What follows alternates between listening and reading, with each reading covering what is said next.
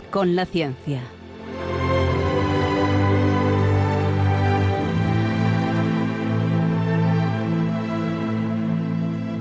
Dirigido por Javier Ángel Ramírez.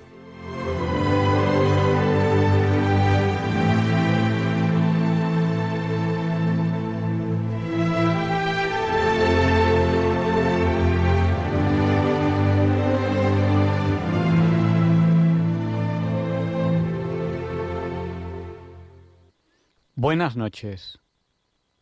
Estamos en diálogos con la ciencia. El programa para ti, que sabes que la verdad existe y la buscas. En Radio María, gracias a Dios, todos los viernes en sus dos primeras horas. Noto que tengo voz tranquila. Es que acabo de terminar un trabajo y cuando uno ha trabajado bien, pues acaba satisfecho. Eso es importante. Ya muchos de ustedes nos están saludando a través del WhatsApp. Saben que nuestro número de WhatsApp es el del 8, pueden interactuar con nosotros en cualquier momento a lo largo del programa. Recuerden que 8 por 8 es 64, nuestro WhatsApp es el 64 9 Se lo repito, por si no tenían a mano papel o bolígrafo. 64 9 71. Nos ha saludado, por ejemplo, desde Málaga y Grazalema, Plácido y Rafael. Antonio de Galapagar. Chema de Málaga, que quiere que saludemos a su madre Plácida de Zahorra de la Sierra. Y bueno, nos ha contado una historia y acompañamos, acompañamos a su madre en, en una pérdida que ha tenido esta semana. También Chema nos pide que saludemos a su hijo Pablo, que está en Zaragoza. Un abrazo, Pablo. Y, Chema, a ti también, un abrazo muy fuerte. Rafael, que está en el puerto de Santa María. Pedro y Maite, de Nules, un abrazo muy fuerte, que nos conocimos hace poco en el encuentro de Radio María. Carmen y Pepe, de Santander. Rosario, de Sevilla. Pilar, de Coria, que eh, nos queremos un montón. Y Pilar me recuerda que pronto va a ser mi cumpleaños. Es verdad, esta semana que viene, antes del próximo Diálogos con la Ciencia, será mi cumpleaños. Y, y bueno, pues, ¿qué quiero pedirles? Pues que, no me olviden en sus oraciones. Es, el regalo más grande que me pueden hacer de, cumpleaños. Yo se lo agradezco, se lo agradezco de corazón. También os saluda Raquel de Vitoria, Inma de Zaragoza, bienvenido de Vilaseca, Juan Antonio de Miranda de Ebro, Mari Carmen de Alcalá de Henares, José Mari Carmen de Valencia y muchos más oyentes que, bueno, que ahora mismo no los tengo aquí apuntados porque están escribiendo ahora mismo y no puedo atender todo a la vez. Hoy tenemos un programa muy especial. Hoy tenemos una entrevista muy especial y sé que les va a gustar. Empezaremos enseguida, dentro de tres minutos.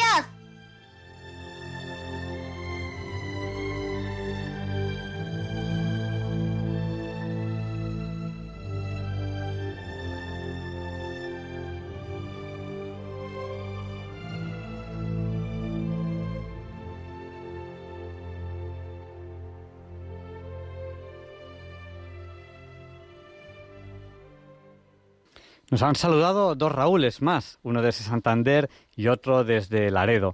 Un abrazo muy fuerte a vosotros dos. Eh, hoy no les vamos a defraudar en la entrevista, vamos a hablar de educación socioemocional a lo largo de la vida, a lo largo del ciclo vital. Tenemos una, experta en el tema que creo que, les va a gustar mucho la entrevista que, vamos a tener hoy. Saludamos también a, nos llaman, nos escriben desde, bueno, Elo, está en Gabá, Sonia y Ana, de Barcelona. Un abrazo muy fuerte a, vosotros también. Y, y nada, estamos a punto de empezar la entrevista. Decían los niños, ojalá pudiese ver el futuro. Pues queremos, con la ciencia, acompañarles a ustedes semana a semana, programa a programa, en este camino a descubrir el futuro. Em, la tecnología va avanzando, tiene cosas muy buenas, también tiene cosas malas, ¿no? Vemos tantas cosas buenas que se podrían hacer con los drones y ahí están, en la guerra, matando gente. Qué pena, ¿no? Que la tecnología se use para, matar a gente. Qué pena que tengan que, que tenga que, que haber guerras. Pero la tecnología, la ciencia, es buena y queremos construir con ella. Y así sin más dilación vamos a empezar con la entrevista de la semana que sé que les va a gustar mucho.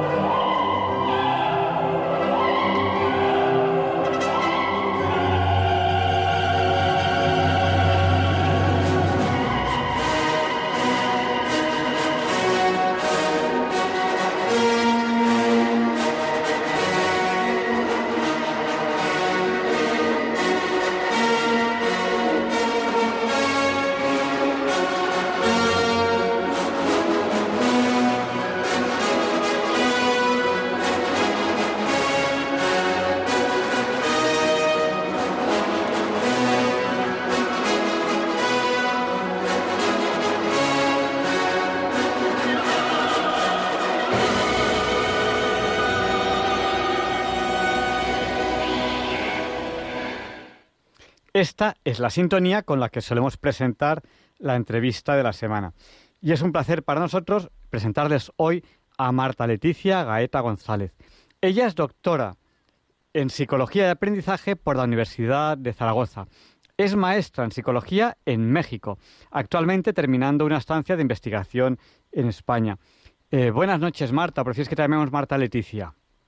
Hola, ¿qué tal, Javier Ángel? Pues eh, Marta o Leticia está muy bien. Muchas gracias por la invitación, gracias a la audiencia y por estar con nosotros esta noche. Pues nada, los dos nombres son, son muy bonitos, ¿no? Y la combinación Marta-Leticia es un nombre muy bonito. Te hemos presentado como doctora en Psicología de Aprendizaje por la Universidad de Zaragoza. Pero no Zaragoza, España, ¿no? Zaragoza, México. Sí, no, no, es Zaragoza, España. Ah, perfecto. Pues, pues aquí, mucho más cerca. Yo lo he dudado porque hay un Zaragoza en México.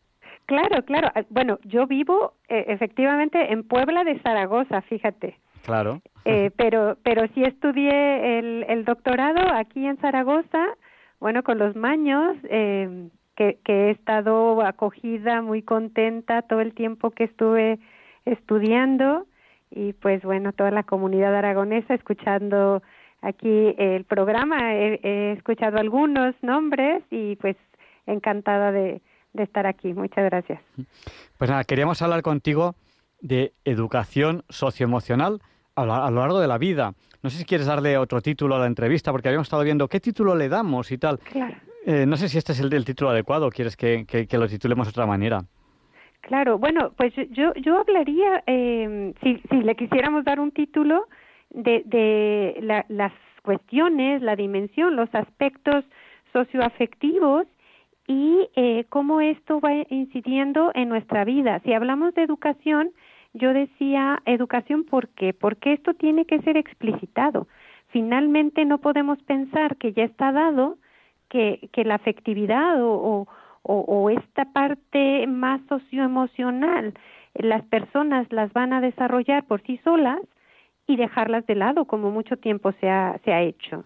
Entonces, por, de ahí que se necesita una educación, procesos pedagógicos en los diferentes estadios y, y contextos. Eh, desde luego, por eso hablamos de, de una educación. Y, y si lo planteamos a lo largo de la vida, pues porque continuamos aprendiendo, ¿verdad? Todo el tiempo estamos aprendiendo nuevas cosas y también aprendiendo de nosotros mismos. De ahí que, eh, pues, esta dimensión a mí me parece fundamental cultivarla y, y cultivarla en nosotros mismos y en otros. Si tenemos una buena educación socioemocional, ¿qué aprenderemos? ¿Qué es lo que se aprende con una educación socioemocional? Pues mira, bueno, si, si, lo, si lo vamos a, a, desmenuzar, por así decir, ¿no? La palabra socioemocional, pues nos habla ya de, de dos vertientes sumamente importantes. Por un lado, pues tenemos eh, las emociones, las emociones que eh, nos hablan ya de, de estados tanto cognitivos, del pensamiento, quiero decir, como fisiológicos y también conductuales. ¿no? Tenemos ahí eh, unos procesos que nos permiten a nosotros eh, pues sentir. Eh, esta parte de, experimentar y eh, que también van acompañados, decía yo, pues de reacciones fisiológicas, ¿no? cuando nos emocionamos, tenemos ahí una aceleración del ritmo cardíaco, una sudoración, entonces eh, eh, ya sea una una emoción eh, positiva o negativa, si queremos hablar en, ese, en esos términos, y, y que son eh, aspectos que, que, que, nos van a, incidir. Eso, por un lado, las emociones, ¿no? estas que surgen de súbito y que no, no podemos controlar, son, son rápidas. Eh, ¿Qué característica tienen las emociones? Pues sí, son efímeras, porque de otra manera nuestro, nuestro cuerpo, fisiológicamente hablando, no podría soportar tener una emoción por mu mucho rato. Entonces, de ahí que son pasajeras. Eh, y luego la parte social, pues desde luego que estamos llamados a ser sociales. Somos animales sociales por naturaleza y pues estamos destinados a convivir, a interactuar. Eh, desafortunadamente, pues sabemos la pandemia, pues eh, nos ha aislado los unos a los otros. Hemos tenido que estar confinados, pues ya más de dos años, ¿no? Ahora ya que hemos podido salir un poquito más, pero esto sí que ha acarreado pues muchas situaciones tanto de, estrés, de crisis para muchas personas eh, y desde luego de, incremento del riesgo de problemas de salud mental. Eh, por un lado, ¿no? Por un lado y por el otro también eh, pues riesgos también de convivencia no sana, de violencia intrafamiliar, eh, y, que esto si, si, si va a, a exacerbarse más, pues ya genera estados violentos. Eh, bueno, ahí, ahí sabemos que, que cuando hay algún conflicto, ¿no? La conflictividad pues es, es, es positiva, es parte de, nuestra interacción humana, ¿no? Las relaciones interpersonales pues a veces nos ocasionan algunos conflictos y no necesariamente estos desacuerdos pues van a ser dañinos, pero cuando ya los enfrentamientos se vuelven eh, más violentos y pueden poner en riesgo esta integridad tanto psíquica como física de la persona, pues ahí sí que hay que poner mucho ojo, ¿no? Hay que hay que tener cuidado porque eh, pues esto puede ser dañino pues para para para las víctimas desde luego y y tener daños eh, catastróficos, ¿no? Hay hay algunas eh, afectaciones pues tanto físicas en el sentido de lesiones que pueden ser irreversibles incluso llegar a, a dañar a la persona hasta la muerte no o, o emocionales como ya hablábamos uh -huh. eh, también no eh, Entonces, eh, pues eso, habría que cuidar estos aspectos, desde luego, en un sentido preventivo. o, sea, ahí hablamos de que habría que ver estas relaciones sociales que, que se pudieran eh, cultivar de manera sana, porque ya decía yo, con esta situación que ya venía de por sí eh, agravada eh, con, con estas desigualdades, estas crisis sociales que, como tú ya planteabas, estamos enfrentando desafortunadamente en todos los órdenes de la vida, ¿no? Tenemos, eh, pues pareciera mm, condiciones más injustas, de intolerancia, una violencia ya eh, exacerbada y falta de, de aplicación de derechos humanos, si hablamos a, macro, en un sentido macro. Mm. Claro, nos, nos, acabas de hablar de, de, violencia, de intolerancia. Te preguntaré, te preguntaré por el bullying, el ciberbullying, pero antes quizá tengamos que ver conceptos como, porque lo, digamos hemos hecho una presentación un poco genérica, como alegría, tristeza, miedo, vergüenza, cólera. Empecemos por el principio. ¿Es lo mismo una emoción que un sentimiento? Mm, vale, vale. Qué, qué, bien que lo, que lo preguntas. E, esto es eh, complejo, ¿verdad? Eh, muchas veces hablamos de unos y otros de manera indistinta porque es, es difícil, desde luego, eh, pues, pues pensarlos separados porque muchas veces eh, surgen de, de, largo, ¿no? Quiero decir, eh, ya mencionaba yo las emociones, pues eh, podemos hablar de que son experiencias afectivas unas y otras, ¿no? Tanto las emociones como, como los sentimientos, pero si queremos hacer una distinción, pues hablaríamos de que mm, e, estas emociones son intensas, ¿no? Ya decía yo que son súbitas, son pasajeras y, y nos van a, permitir eh, una actuación rápida, ¿no? En, en una actuación, un, un, un estado fisiológico también intenso, y eh, los sentimientos pues los podemos pensar como un poco más atenuados, ¿no? Más más duraderos, más plácidos, ¿no? Hablamos de sentimientos que ya van a lo largo de la vida, ¿no? Lo que sentimos hacia una persona, hacia una mascota querida. Eh, entonces estos estados afectivos pues transcurren mm, ya de manera más más pausada. Eh, entonces podríamos hacer esa distinción, ¿no? Las emociones que, que surgen como una cascada y los sentimientos que ya pues van teniendo una mayor eh, eh, pues pues eh, de duración en el tiempo sí y también serían un poco más atenuados esa esa distinción podríamos hacer sí yo creo creo que, que ha quedado claro. Eh, por, dónde empezamos? Yo quería, quería hablar de alegría. A ver, hablabas de sí, hablabas de las emociones. Bueno, ahí ahí podríamos mencionar eh, que, que muchas veces hablamos de que unas emociones son positivas, negativas y les damos esa connotación. Yo yo diría que claro, claro, decimos, decimos, hay que estar alegre. No hay que estar no hay que no hay que estar triste. Uno no quiere estar mm, triste. Claro, claro. Pero es bueno no estar nunca triste. Es bueno estar siempre alegre. O somos un poquito oscilantes, es decir, en, las mismas situaciones mostramos alegría, al cabo de un, tiempo mostramos tristeza, no sé. No sé. ¿Cómo, ¿Cómo, mm. es esto? Pues mira, em, yo creo, Luis Ángel, que... Mm, eh, perdón, Javier Ángel, perdona, ya te estoy cambiando el nombre. Bueno, no pasa nada. Eh, yo, yo, yo pensaría, y, y, aquí es muy importante, y, bueno, no es solo lo que yo pienso, sino también eh, lo que ya está documentado, que, que las emociones no son ni positivas ni negativas, eh, básicamente son adaptativas. Nosotros eh, tenemos un sentido de supervivencia, ya esa sería como la condición eh, primaria. Luego tú hablabas de, de alegría, ¿no? Que, que, que, normalmente se asocia esta emoción como la, la emoción que todos buscamos, ¿no? Eh, desde luego que nuestra vocación es ser alegres, ¿no? Hablamos incluso a veces de, de ser felices, ¿no? Estamos aquí para ser felices. Bueno, aunque se pudiera pensar que la felicidad es un poco utópica, ¿no? Eh, sí que podemos hablar de ser alegres, ¿no? De, de, de estar en un sentido de eh, eh, bienestar, de, paz, ¿no? Que se asocia mucho con, la alegría.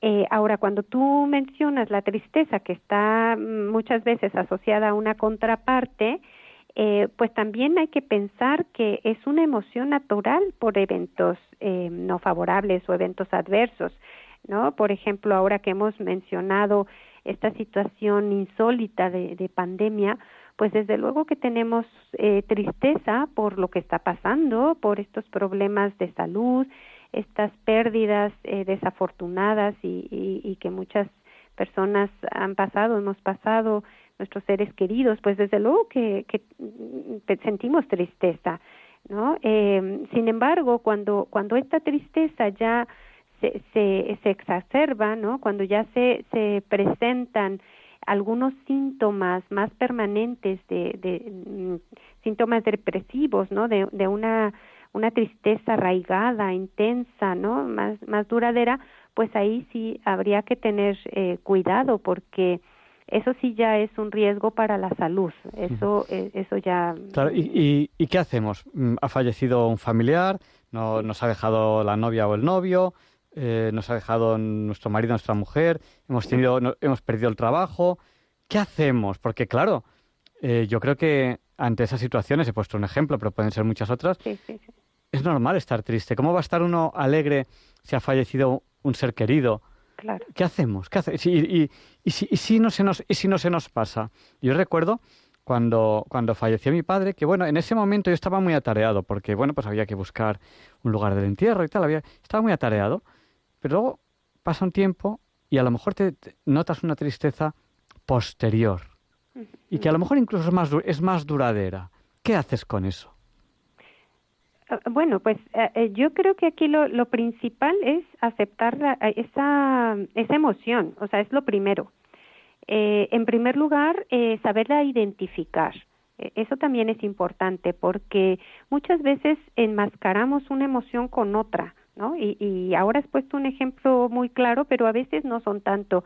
Eh, mm, yo pondría el ejemplo cuando eh, la madre está esperando a un hijo que, que se ha ido a lo mejor eh, por la noche a tomar algo y le ha dicho volveré a tal hora y al final no vuelve y, y, está toda angustiada, está preocupada y cuando llega está enojada, ¿no? Ya se vuelve otra emoción. Entonces las emociones no son tan puras por un lado y también muchas veces no reconocemos qué es a lo mejor no estoy realmente enojada, estoy, estaba preocupada o sigo preocupada, pero la, la, la traslado a otra.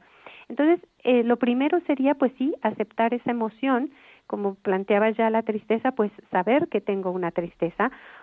Algo que es importante también a partir de ello, pues eh, el buscar ayuda si es que no puedo yo salir adelante fácilmente, eh, y por el otro lado, cuando una persona es sensible a las situaciones de otro, eh, pues también ofrecerla, ¿no? Entonces, tanto eh, pedirla como darla, e, ese es un proceso eh, para que se pueda después gestionar, ¿no? Eh, hay, hay distintas etapas. Eh, en el caso del duelo, hay, hay es todo un proceso más largo, desde luego, que la última parte es pues la aceptación, pero también eh, lo primero es reconocerla, ¿no? Llegas a, al estado de, de, enojo y, y, después ya eh, a, aceptar la emoción.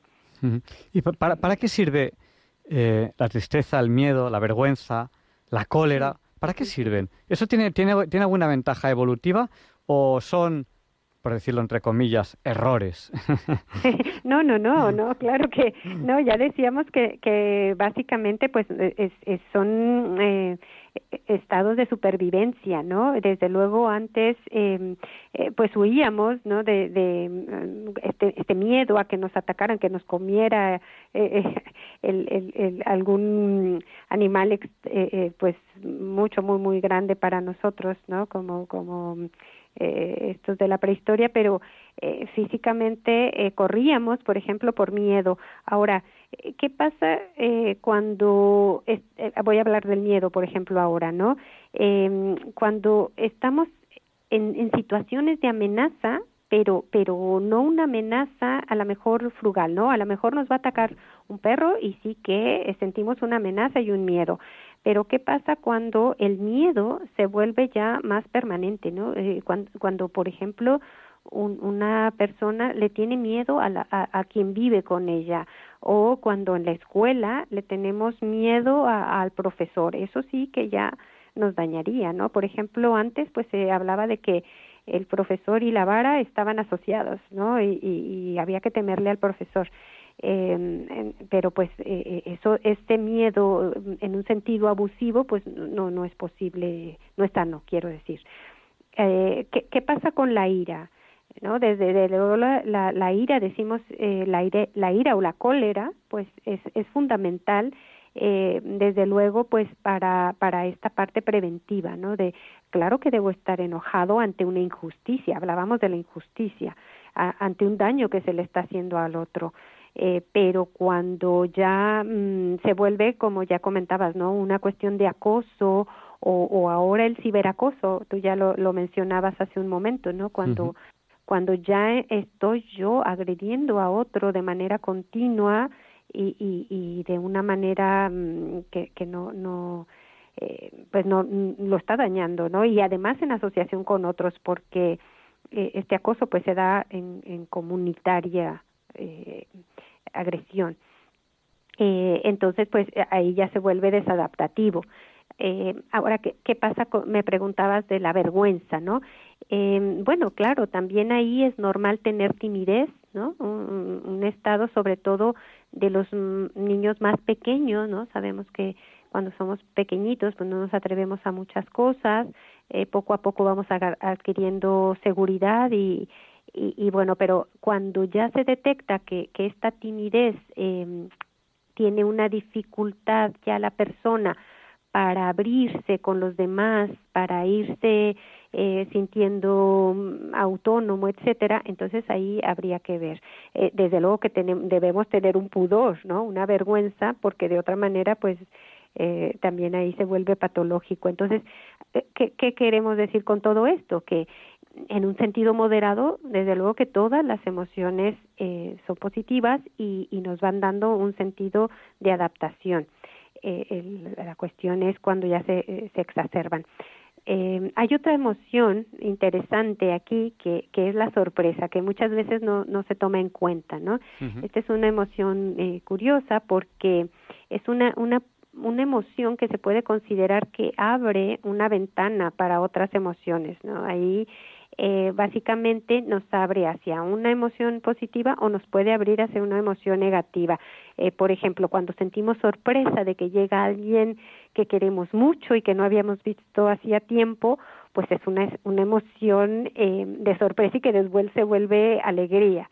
Eh, pero ¿qué pasa cuando está asociada a, a, una emoción que, que, que esta sorpresa que me van a dar un golpe, ¿no? Eh, aquí si lo asociamos, por ejemplo, a la educación, pues podremos hablar de eh, que, hay que eh, implicar a los alumnos en un sentido de, de emoción, de sorpresa, de motivarlos eh, con el asombro de la clase, por ejemplo, si, si hablamos de un sentido educativo, ¿no? Eh, y, pues lo mismo, mm, incentivar emociones eh, de sorpresas positivas y, y que nos ayudan a crecer nos estimulan la mente, eso, eso hace esta emoción de sorpresa. Uh -huh. eh, bueno, ¿y cómo deberíamos educar socioemocionalmente a alguien que, que, que hace bullying o ciberbullying? Me explico. Uh -huh. eh, los, los niños que en grupo se unen todos contra uno, ¿esos de mayores se unirán en grupo en la oficina también contra uno? ¿Cómo hacemos para que eso no ocurra? Para decir, oye, esto se ha acabado, o sea, hasta aquí, eh, hay que cambiar, ¿no? A mí me hace mucha gracia cuando alguien hace algo y dice, dice, yo soy así. Yo siempre digo lo mismo, digo, no, no, no, tú eres lo que tú quieres ser, porque un humano decide en cierta manera lo que cómo, cómo quieres ser, ¿no? O sea, podemos incluso incluso podemos decidir hasta ser personas más alegres, más activas, incluso porque una característica humana es que podemos tomar decisiones. Y si algo que hacemos habitualmente vemos que está mal, podemos decidir dejar de ser así. ¿no? Entonces, eh, ¿qué hacemos con alguien que ha hecho bullying o hace bullying?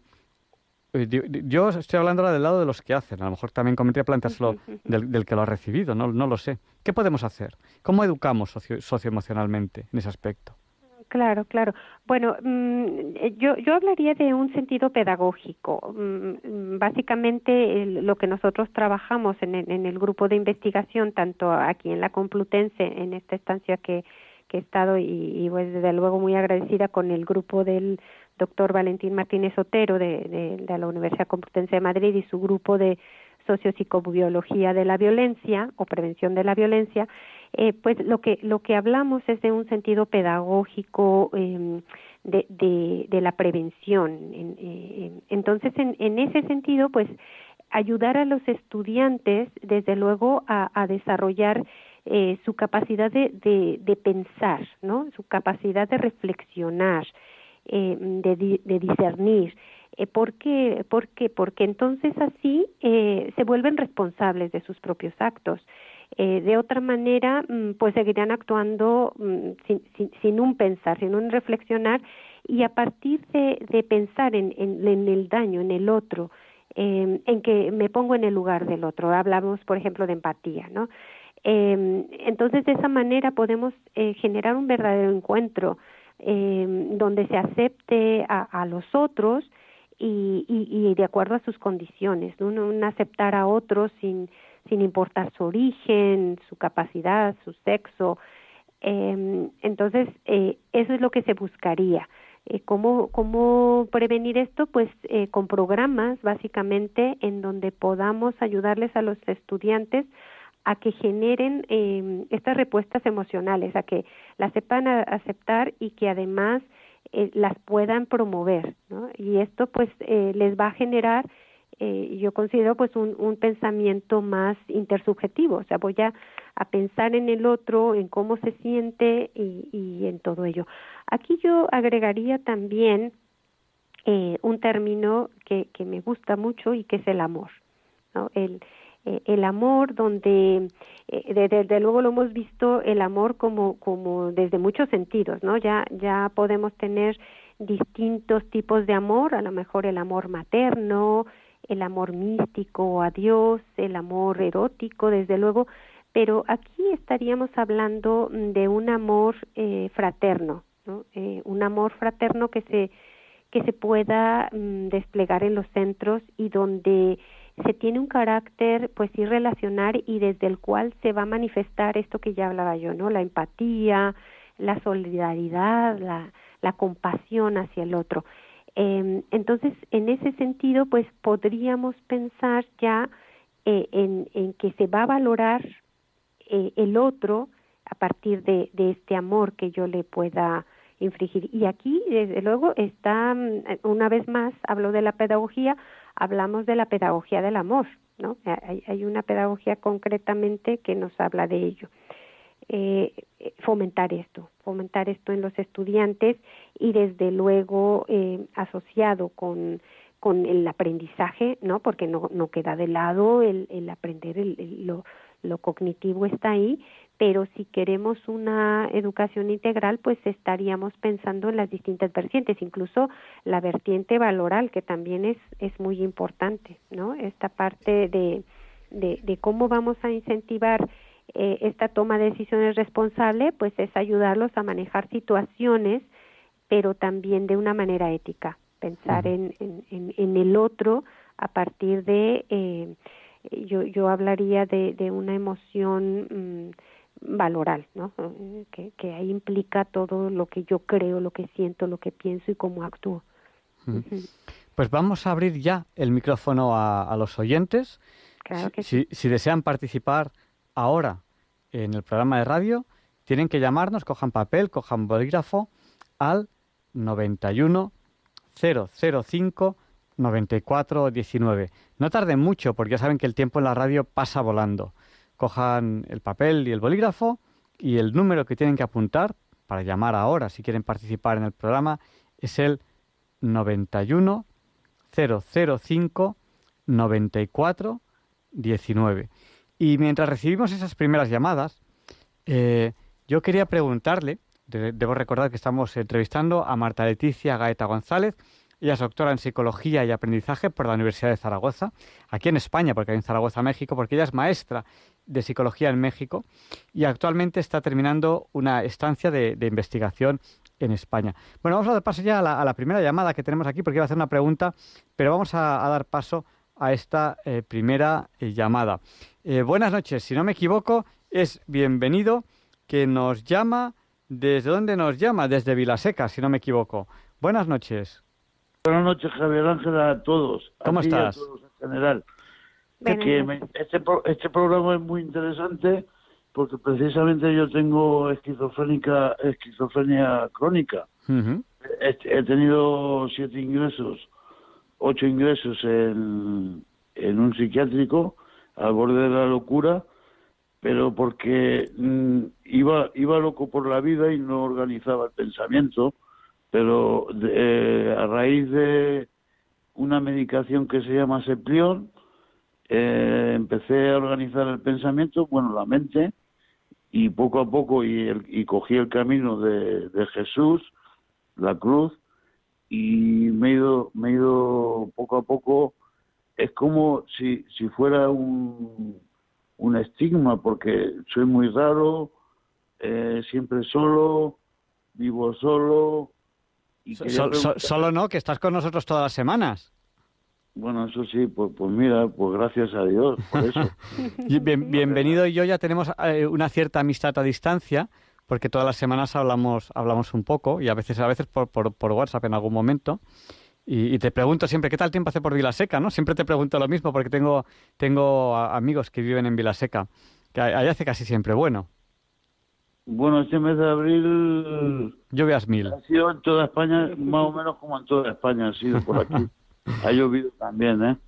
Pero quería quería hacerle una pregunta a esta señora. Eh, a ver, adelante, adelante. Ah, que, te, que, esté entretenido. Que, que, que enhorabuena por, por ayudar a que ayudará a mucha gente usted y la mente. Yo yo estoy enfermo pero veo que hay mucha gente que está más enferma que yo pero bueno ya veremos. Entonces quería preguntarle eh, el, pensamiento de dónde nos viene de la emoción esa que, que usted ha hablado en, en, en menos de en, en, un, en un segundo son, en, una décima de segundo te viene el pensamiento. Entonces yo en un libro, en un libro copié esto, ¿no? Se lo voy a leer. El verbo manifestado en tiempos de la creación de la materia existía antes de, bajo la forma del pensamiento. Entonces, antes de que se hiciera todo, el pensamiento ya existía o, te, respondemos por la radio. Bienvenido. Vale, vale, gracias. Y luego damos paso a José, que está ya en la siguiente llamada. Bueno, ¿qué, le, decimos a, bienvenido? Marta. Bueno, ahí eh, eh, contestarle gracias, bienvenido. Eh, muchas gracias por la escucha y por la pregunta. desde luego que la, emoción mm, viene asociada de cognición. que quiere decir? Que va antecediendo al pensamiento. Nosotros decíamos las emociones son, son experiencias que, que no podemos controlar. La emoción no la, no la controlamos. Lo que sí podemos controlar es la reacción ante esa emoción. Eso sí que podemos gestionarlo. Pero desde luego, cuando la hacemos consciente, es cuando eh, ya intercede la, la, mente, ¿verdad? Y eso es lo importante, eso es lo que queremos, eh, hacer consciente nuestras emociones y a partir de ello actuar, que, es lo que eh, ya comentaba también, que, está desarrollando y enhorabuena porque mm, va adelante y, va haciendo un gran trabajo con, con usted mismo y, y, pues es de valorar, ¿no? Que, que tenga esa, esa fortaleza y que, y que vaya eh, pues saliendo adelante. No sé si contesté. Sí, nos preguntaba también si antes de que existiésemos nosotros, supongo que sería pues el ser humano, si existía el pensamiento. Hombre, yo entiendo que puede existir en forma de, de estos seres no materiales, ángeles, Dios. Claro. Pero, pero, materialmente, pues antes de que existiese el ser humano, si no hay ningún otro ser pensante que conozcamos, pues a lo mejor el pensamiento no existía antes eh, en, seres materiales como somos nosotros. Bueno, desde luego que somos esencia, ¿no? Nosotros somos materia y también somos espíritu y esto es algo mm, que nos distingue desde luego de los de los animales. Entonces tenemos también una vertiente de trascendencia. Eso eso es fundamental eh, si lo queremos hablar, mm, pensionarlo como alma, si lo queremos pensar como espíritu, si lo queremos pensar como esta dimensión espiritual, ¿no? Hablaríamos de ello. Entonces, eh, es una materia y eh, una esencia. Entonces, desde luego que eh, está asociado a esta aspiración de trascendencia. Y, y, hay, desde luego, manifestaciones de trascendencia y de transfiguración. Cuando realmente eh, ahí hay eh, un fluir que le llaman también algunos eh, teóricos, eh, cuando ya realmente podemos eh, sentirnos plenos con, con nuestra forma de vida, con este bienestar, estas, esto que estamos realmente viviendo y que, y que nos lleva a un sentido de trascendencia es cuando ya nuestro bienestar es pleno. Entonces eso es lo que lo que estamos buscando, ¿verdad? No no en este sentido que decíamos de alegría, de estar siempre alegres, sino de poder eh, percibir nuestras emociones y, y, aprender de ellas. De eso se trataría, de aprender de nuestras emociones y, y aceptarlas como tal. Eso nos ayuda, desde luego, a ir transitando los distintos estadios, a vivir del presente y a poder disfrutar de manera plena. Bueno. Sí, porque bienvenido no ha salido un párrafo de un libro, pero a lo mejor habría que leer el libro entero para ver exactamente de, qué va. De dónde. Claro. Sí, sí. Pues nada, vamos a dar paso a, a, José. Eh, buenas noches, José, cuéntanos, el micrófono es tuyo. Hola, buenas noches. Buenas noches. Eh, que quería haceros una pregunta que me está frustrando mucho, porque es el día a día el que me está... Eh, lo, estoy viendo mucho en la sociedad. Y es que la mayoría de gente no quiere comprender hablas con ella de, o debates de algún tema o de, alguna cosa, o por lo que sea no quieren entender o no les conviene entender, tienen su propia opinión y no miran eh, la opinión que tú estás dándole. Si es mejor o no es mejor, ni nada. Era a ver qué me podía responder sobre eso, porque eso me tiene un poco frustrado, me tiene un poco mal, porque es que no, veo que no me entiendo yo con la, mayoría de gente. Paso a su interés, a lo que ellos le interesa, y no, y no miran si, si lo tuyo es mejor o no es mejor. Eso era, gracias. Pues yo, yo, luego también te responderé, José, porque eh, yo tengo una reflexión muy personal a, ese respecto, pero vamos a dejar que, nos responda antes si quiere eh, Marta. Muchas gracias. Sí, bueno, pues aquí em, yo, yo hablaría de lo que comentaba ya de la empatía. ¿no? Que, que sí, es, es cierto que muchas veces nos ponemos en nuestra postura y, y, no escuchamos al otro. Eh, aquí se trataría de eh, pues un encuentro cordial y, y, cordial pues viene de cor corazón, que realmente con el corazón nos podamos abrir al otro eh, y, y que, que, haya un encuentro genuino.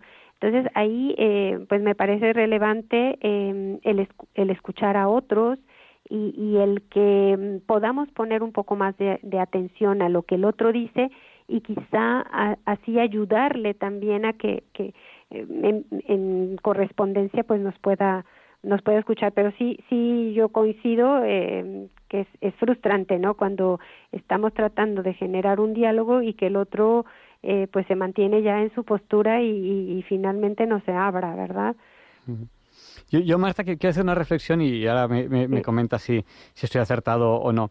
Eh, yo a lo largo de mi vida he descubierto que cuando uno es más niño o incluso adolescente, pues se cree el rey del mambo y entonces pues no tiene nada que aprender porque ya lo sabe todo. Pero eh, cuando uno ya se ha equivocado varias veces y se ha dado cuenta que se ha equivocado, eh, yo creo que toma esa postura muy humana de búsqueda, de darse cuenta de que mm, la verdad no la tiene uno, si acaso tendrá que buscarla. Y, esa búsqueda de la verdad es lo que nos hace escuchar a los demás, eh, que a lo mejor pensamos que, no tienen razón, pero escucharles siempre nos enriquece, el, el buscar eh, enriquecerse eh, constantemente, que es una característica muy humana. Y a mí me da la impresión de que hay personas pues que por comodidad o por falta de interés no tienen, no quieren, no desarrollan tanto esa característica de búsqueda y se quedan un poco, a mí me parece un poco infantil en ese, no, no, yo este es mi punto de vista y ya está, y además es que lo dice la tele y ya está, no, no, no, hay nada de qué hablar. Y a veces son argumentos tremendamente flojos, tremendamente débiles, que les presentas un argumento complicado, pero, pero, pero bien elaborado, y es que les da igual, porque tampoco, tampoco van a, tampoco tienen el más mínimo interés en, en entenderlo. Igual que hay personas que les gusta construir, y hay otras que, bueno, es más fácil destruir que construir, porque construir hay pocas maneras de hacerlo y destruir hay muchas maneras de hacerlo. No sé, no sé qué piensa Marta de esta reflexión que yo a lo largo de mi vida he pensado. Yo me doy cuenta que mucha gente que la que, em, digamos, discutir un tema es muy enriquecedor, pero hay otras con las que discutir un tema es absolutamente inútil porque nunca te van a escuchar nunca te van a aportar nada. Claro, claro. Bueno, yo, yo, yo aquí, tocas dos puntos interesantísimos. Eh, por un lado, esto que comentamos de la escucha y, y por otro, asociado, eh, te escucho hacia a estas tecnologías, ¿no? Estas pantallas a las que estamos sometidos continuamente, que, que sí, desde luego nos, nos desvinculan del otro, porque mm, si bien eh, estamos frente al televisor o, o, al móvil, por ejemplo, para para distraernos, pero a la vez mm, sí, nos, nos generan un estado a veces hasta catatónico, ¿no? De, de, ya, ya no pensamos. Eh, aquí me parece que hay, hay dos puntos interesantísimos. Uno, eh, sí pensar que, como ya mencionaba, pues eh, se trata de entrenamientos de, de, la mente y, y de, de, la afectividad. Entonces, ¿cómo vamos a, a trascender, a recuperar este valor de lo bello, ¿no? De lo trascendente, eh, pues eh, yo creo que eh, aquí podríamos em, retornar a, a, las bellas artes, ¿no? A, lo que sería la música, la literatura, la danza, la cultura, la poesía, y no necesariamente estaríamos hablando de que vayamos a mm, óperas o, a, museos necesariamente, sino mm, escuchar la música que nos guste, eh, leer el libro que nos haga sentir eh, pues tranquilos, eh, cultivar, invitar a otros, a, algunos afines, a, oye, vamos a ver este, este, baile de mi pueblo, ¿no? Esta danza, eh, contar relatos a los niños.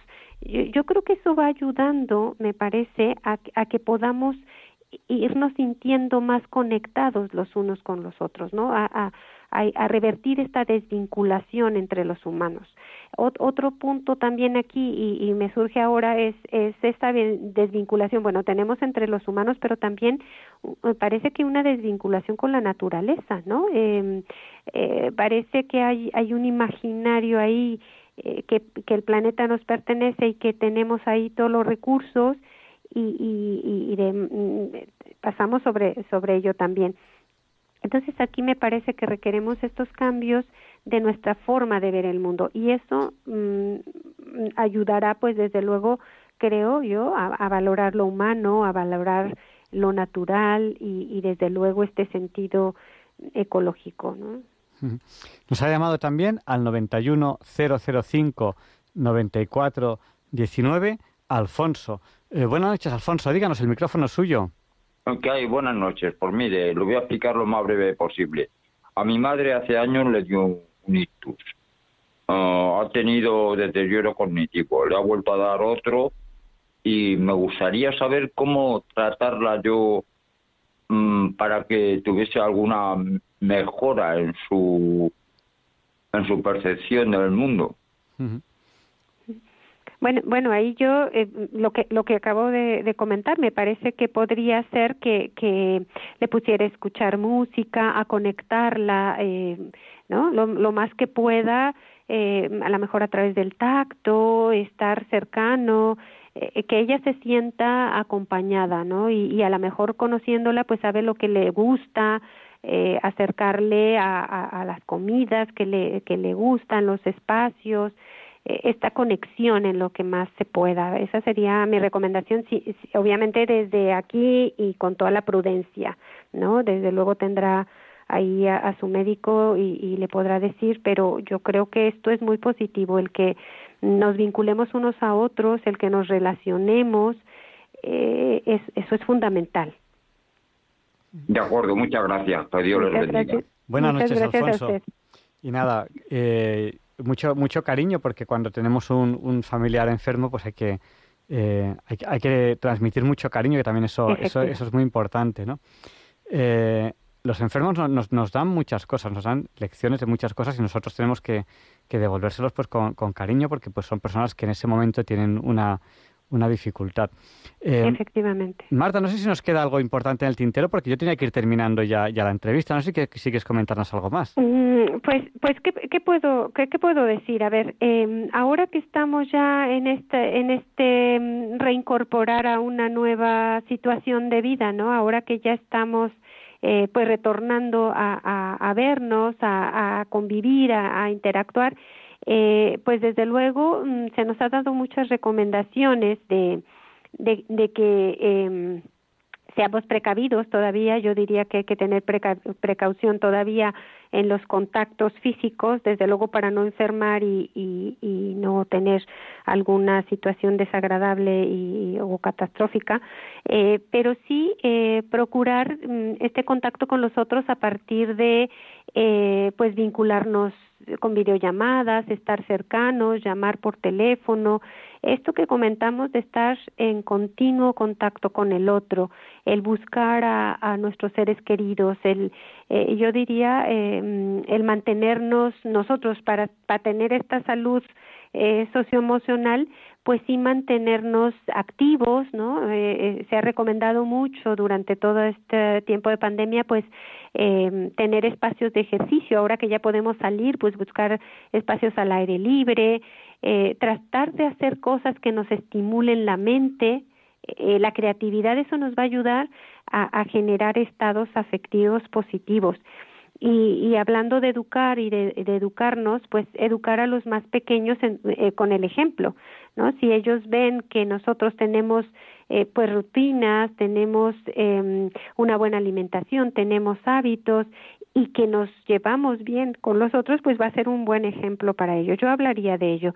Y, y coincidiendo con Javier Ángel, pues eh, el cultivar el amor, el, el, cultivar el, el, encuentro, la cordialidad, eh, el, sentir a los otros y, y, que esto nos, nos va a ayudar a, a ver eh, holísticamente a la persona, ¿no? ¿no? No pensar que solamente es mente, cuerpo, sino también espíritu yo, yo me quedaría con eso y, y, bueno, pues muchísimas gracias por, por la atención, por la escucha y Dios los bendiga a todos.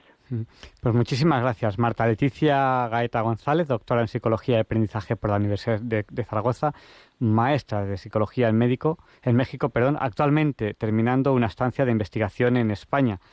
Y bueno, claro, yo, yo entiendo que, que el trabajo de una persona que trabaja en educación socioemocional es muy complicado, no se puede resumir en algo fácil. Es muy, es muy fácil decir, hay que intentar eh, promover la alegría, hay que intentar eh, estar alegres, hay que intentar eh, ser constructivo, hay que intentar ser positivo, hay que intentar aprender, pero esas cosas no siempre son tan fáciles. Así que, que bueno, pues hemos visto pues que, que una persona se puede, se puede dedicar profesionalmente a ello y que son temas que a lo mejor en España tenemos una, una cultura como que no se entra demasiado en estos temas, mientras que otras culturas que sí que profundizan más que, más que nosotros. Sí, sí, sí, no tienes toda la razón. Bueno, aquí solo agregaría justamente que, que hay programas, ¿no? Hay programas eh, tal cual que, que se trabajan, por ejemplo, en la educación formal o en la educación social y que nos van hablando de, de, de una prevención, ¿no? Una intervención primaria donde vamos a buscar pues reducir estas incidencias, eh, incidencias desde luego de nuevos casos o eliminar factores de riesgo o promoción de la salud de las personas. Eh, eh, si habláramos, por ejemplo, de intervención secundaria, cuando ya hay una una población más en riesgo, pues ayudar a que que reduzcan esta duración, esta gravedad, prevalencia de, la enfermedad, por ejemplo, como ya nos habían referido eh, mm, uno de, los eh, interventientes en, la conversación, eh, también desde luego hay que buscar una detección temprana, en esta intervención secundaria y cuando ya es la terciaria que no no no podemos hacer más pues eh, ayudar a, a, los que ya están sufriendo estas eh, situaciones.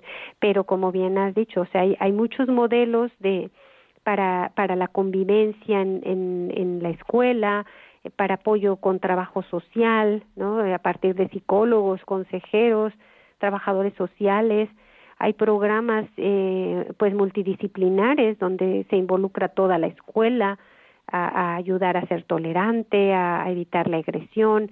Eh, hay otros modelos más, em, como ya los, los que estoy mencionando, ¿no? De, mm, centrados en las emociones o un trabajo de red, etcétera. Entonces, eh, se puede trabajar desde mm, varias aristas, pero desde luego eh, con, una mirada de integralidad, ¿no? Eh, pensando eh, si pudiera ya eh, resumir, mm, desde luego, como bien dices, en, en estos minutos no podríamos, pero pensar, yo, yo terminaría diciendo que, que pensamos en, en, en, el individuo como alguien único, alguien singular, alguien que, que, que está dispuesto a aprender también, pero que también siente. Alguien que eh, se, se, va a relacionar con el otro, pero que necesita una escucha, que, que esa escucha requiere un diálogo. Y alguien que está construyendo su identidad, sobre todo los más pequeños, pero que nosotros como adultos nos estamos construyendo continuamente y necesitamos también de un acompañamiento y alguien que esté con nosotros, ¿no? Que nos apoye en, en estos momentos difíciles o incluso que comparta nuestras alegrías, etcétera.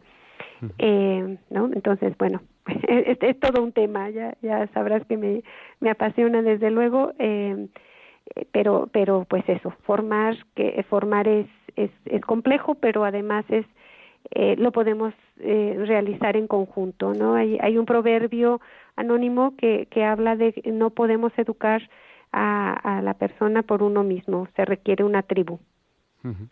Interesante. Pues nada, mm, mm, te deseamos muy, muy bien viaje de vuelta a, a, México, ¿no? Que vuelves ya dentro de muy poquito. Ya, ya, sí. Y que no, que no perdamos el contacto. Y nos puedes escuchar también desde México a través de, a través de Internet, porque Diálogos con la Ciencia se puede escuchar en la, en la frecuencia modulada, en la TDT, en la televisión, en DAB+, pero desde cualquier lugar del mundo a través de Internet, en www.radiomaria.es, también en, eh, en aplicaciones para dispositivos móviles como Radio María España y a través del canal de YouTube Radio María España. O sea que nada, no perderemos el contacto. Pues muchísimas gracias, eh, Javier Ángel. Muchas gracias a toda la audiencia y que estén muy bien todos. Hasta la próxima. Pues muchas gracias y, y, y buenas noches. Buenas noches. Y a continuación, Leonardo Aimiel Pérez de Madrid va a presentar la sección Pensar y Sentir. Hoy vamos a hablar de muchos temas que les van a encantar.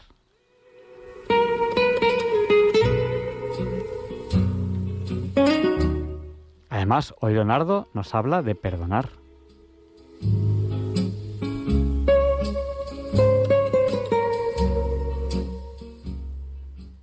Buenas noches, queridos oyentes de Radio María.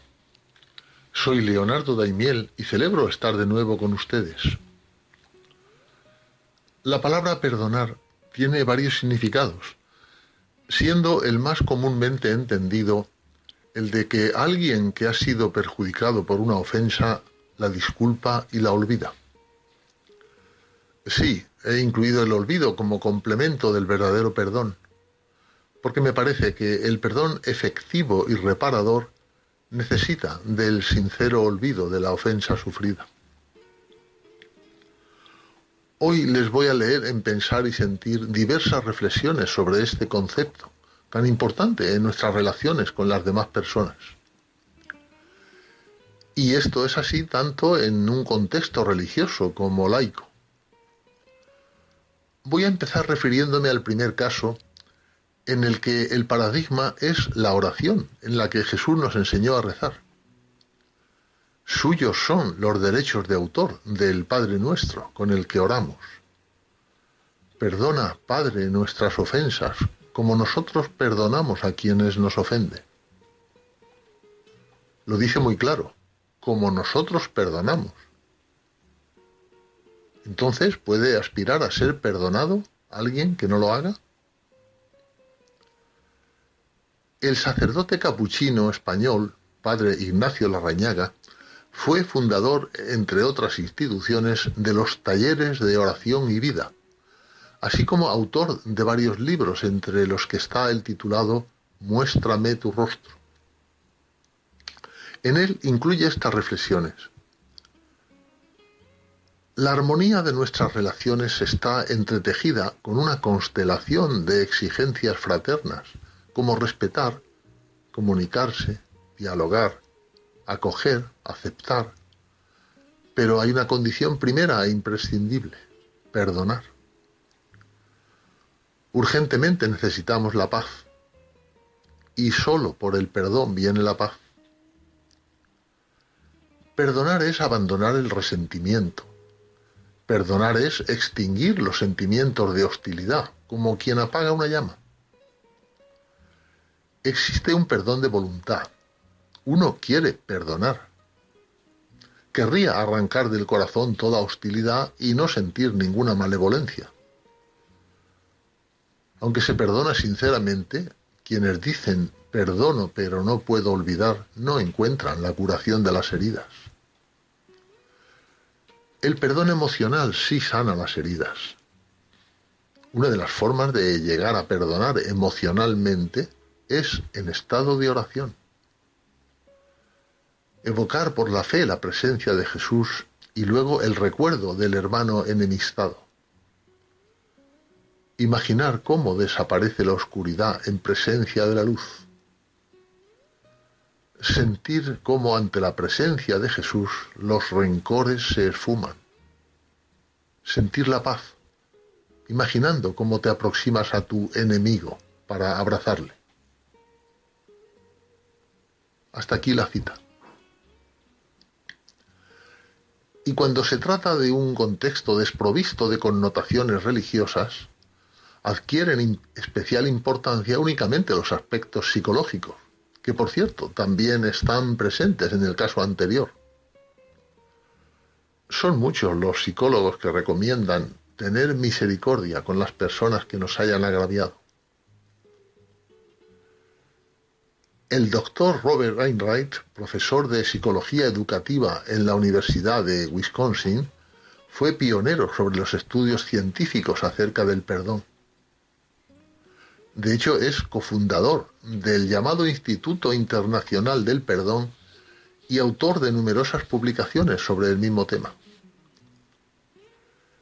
Me parece interesante cuando nos cuenta que hace 30 años empezó a aplicar la antigua virtud moral del perdón, momento en el cual tanto él como sus discípulos se encontraron con un problema bastante grande. ¿Qué cuál era? Quizá lo más simple, pero que a nadie se le había ocurrido y que podía ser la explicación científica. La gente tenía miedo de perdonar. Y continúa diciendo, es más, pienso que aún hoy hay poderosas razones para que se siga teniendo un temor especial a pasar página y perdonar. ¿Es el orgullo que nos controla la vida? Puede ser, pero no siempre. En muchas ocasiones el orgullo es generador de pérdidas preciosas de tiempo. Pero haber iniciado el tránsito hacia el camino del perdón y la comprensión es necesario. Cuando Enright y su equipo investigaron este miedo a ejercer la generosidad del perdón, empezaron a darse cuenta de que había un patrón común en la gente temerosa que equivalía a perdonar de forma automática y diligente, pero al mismo tiempo esto facilitaba que la persona perdonada volviese a las andadas. Y pone este ejemplo. Cuando alguien dice, mi hermano o mi hermana me trata mal, pero si le perdono seguirá haciéndolo. Y no quiero que siga haciéndolo. Por lo tanto, no voy a perdonar. Entonces Inright explica que les llevó mucho tiempo darse cuenta, pero finalmente observaron que perdonar no es lo mismo que reconciliarse. ¿Cuál es la diferencia? Sucede que el perdón, al igual que la justicia, la paciencia o la bondad, son virtudes que se originan en lo más profundo de nuestro interior, formadas por un sentimiento de empatía y también de compasión por la otra persona. En cambio, la reconciliación es una estrategia de negociación del comportamiento en la que dos o más personas vuelven a tener confianza mutua. Se puede perdonar y no confiar en alguien, porque sigue mostrando sus puntos flacos. Aunque, como dice Wright, puedes perdonar, que es lo importante, y esperar para reconciliarte a que la otra persona deje de abusar. Y voy a terminar con dos magníficas frases sobre el perdón, indicando sus autores. En ellas se pone de relieve el efecto dañino hacia sí mismo de la persona que no perdona, de la cual no resulta ser consciente. Decía el político sudafricano Nelson Mandela,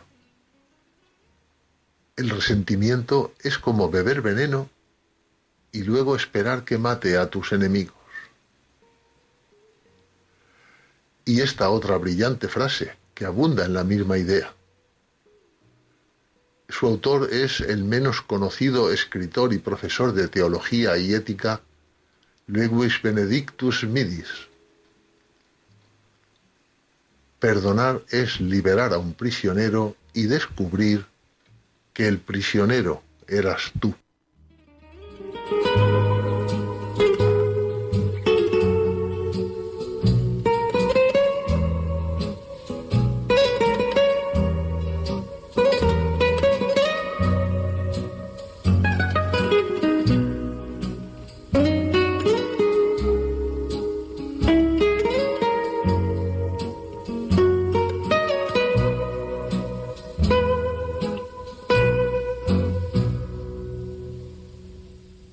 Gracias, Leonardo. Pues hoy, además de habernos hecho pensar y sentir, a lo mejor nos has ayudado un poco a aprender a perdonar.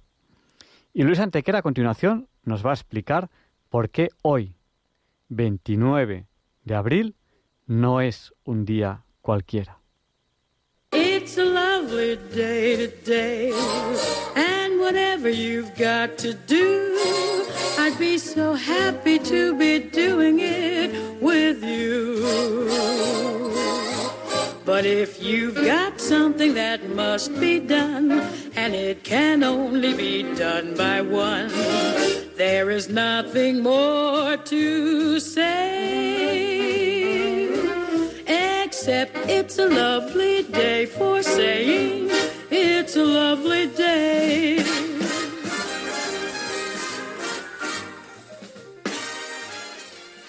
No, Javier Ángel, no dilectos compañeros de diálogos con la ciencia, no, queridísimos oyentes de Radio María. Claro que no es un día cualquiera, ningún día es un día cualquiera. Y este 29 de abril que nos disponemos a comenzar ahora mismo tampoco, porque en fecha tal, pero del año 1429, en el marco de la Guerra de los Cien Años entre Francia e Inglaterra, Juana de Arco, llamada la Pucelle d'Orléans, la doncella de Orleans, libera Orleans para la causa de Carlos VII, posibilitando que éste sea coronado rey de Francia en Rennes. Es su momento de máximo esplendor. Solo un año después es capturada en Compiègne por los borgoñones, aliados de los ingleses, que se la entregan a estos, los cuales la juzgarán como hereje y la quemarán en la hoguera cuando apenas tiene 19 años de edad. En 1456 el Papa Calixto III, español por cierto, revisa el juicio, anula la calificación de hereje y bien al contrario la declara mártir. Canonizada en 1920, será proclamada Santa Patrona de Francia.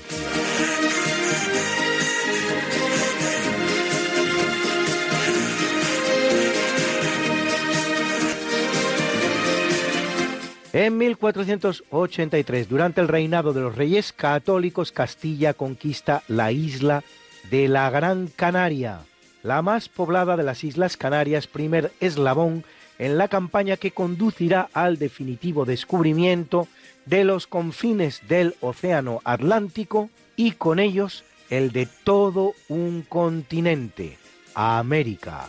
La conquista de Gran Canaria forma parte de la llamada conquista de realengo, es decir, la realizada directamente por la corona de las Islas Canarias.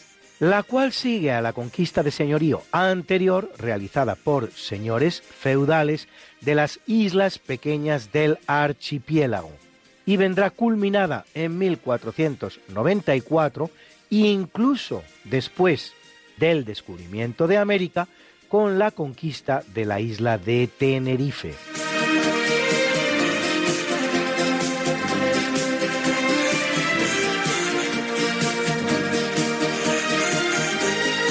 En 1587, en el ámbito de la guerra que propongo denominar en adelante para la correcta interpretación de los hechos como Guerra Anglo-Española de los 20 años, la cual había comenzado en 1585 y terminará en 1604, el pirata inglés Francis Drake llega al puerto de Cádiz con 20 navíos y destruye con escasa resistencia un buen número de barcos de los que está preparando España precisamente para atacar Inglaterra y producir un cambio en el trono inglés, consiguiendo así el retorno de la monarquía inglesa al catolicismo.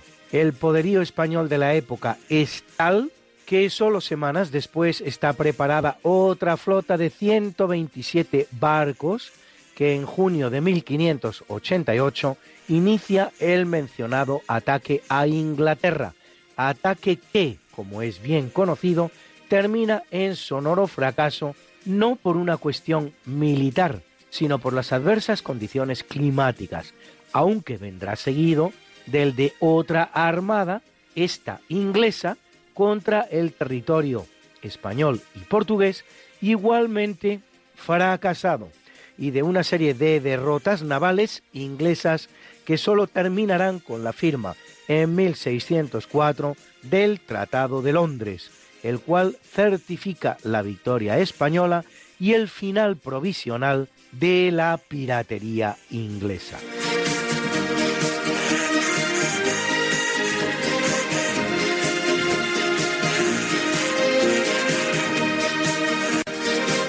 El año 1624, el cardenal Richelieu es nombrado ministro principal del rey Luis XIII de Francia, concentrando en sus manos todo el poder político durante casi dos décadas, hasta su muerte en 1642. Richelieu es un personaje fundamental de la historia de Francia. Centraliza el Estado, algo en lo que su homólogo español, el conde duque de Olivares, fracasará, y en el exterior luchará contra las potencias Habsburgo, el Sacro Imperio Romano Germánico y sobre todo España, a las que derrota en coalición con las potencias protestantes en la Guerra de los Treinta Años, que, por lo que se refiere a España, va a suponer un serio quebranto. Con la pérdida de Holanda, la corona portuguesa poco después e incluso Cataluña, pero no todavía, ni muchísimo menos, contrariamente a lo que sostiene la historiografía oficial, la pérdida de la condición de primera potencia mundial, que aún mantendrá, por lo menos, si no más, hasta la paz de Utrecht en 1714. Richelieu fundará importantes asentamientos franceses en Norteamérica, la llamada Nueva Francia, en la Guyana francesa en Sudamérica, en las islas de Guadalupe y Martinica en el Pacífico y de la isla de la Reunión en el Índico, así como Senegal y Madagascar en África.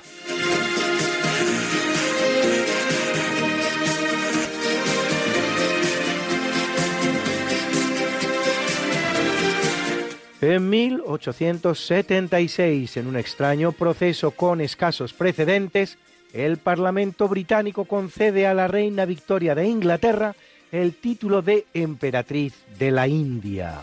Se trata, en realidad, de una idea de su primer ministro Isaac Disraeli para sacar a la reina de la depresión en la que se halla, subsiguiente a la pérdida hace largo tiempo ya de su querido esposo Alberto de Saxo-Coburgo Gotha. Inglaterra gobernaba la India desde que la Compañía Oriental de Indias hubiera sido retirada de ese cometido en 1857. A Victoria seguirán en tan alta magistratura los reyes ingleses Eduardo VII, Jorge V, Eduardo VIII y Jorge VI, último emperador padre de la actual reina Isabel de Inglaterra. El proceso de autoproclamación imperial tiene escasos precedentes, como no sean los dos imperios napoleónicos proclamados en Francia ese mismo siglo XIX.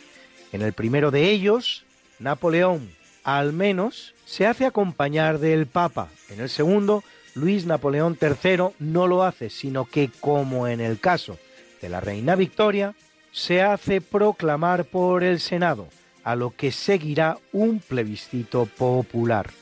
Otro precedente similar es el del segundo Reich alemán, proclamado por Guillermo II y el canciller Bismarck en Alemania, pero este, al menos, representa un intento de enlazar históricamente con el Sacro Imperio Romano Germánico.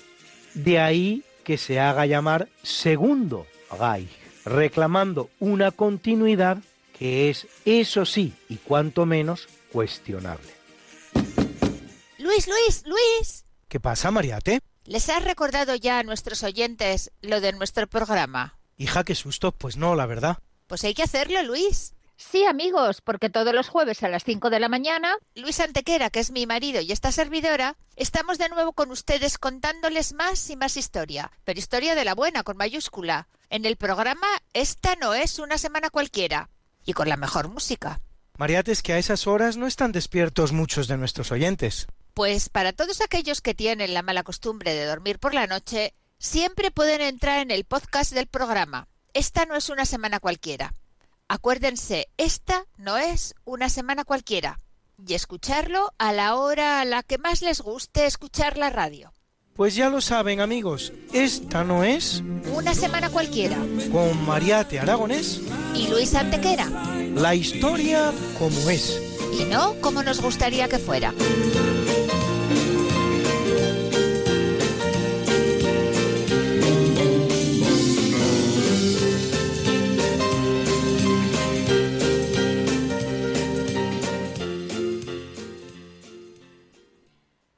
En 1945 el ejército norteamericano libera el campo de concentración de Dachau, primero de los abiertos por el régimen nazi. Tan pronto como 1933, apenas cinco semanas después de que Hitler se convirtiera en canciller alemán, en una fábrica de munición dentro del propio territorio germano. Se calcula que en él se han asesinado hasta 32.000 personas. Dachau es solo uno más de los muchos campos de concentración abiertos por el régimen nacional socialista alemán. Entre esos campos existe una categoría especialmente siniestra que es la de los campos de exterminio, concebidos no tanto para recluir personas y someterlos a trabajos forzados, sino directamente para su exterminio. Estos son siete, seis de ellos en Polonia, Auschwitz, Birkenau, Belzec, Helmno, Madianek, Sobibor y Treblinka, y un séptimo en Bielorrusia, Mali Trostenets.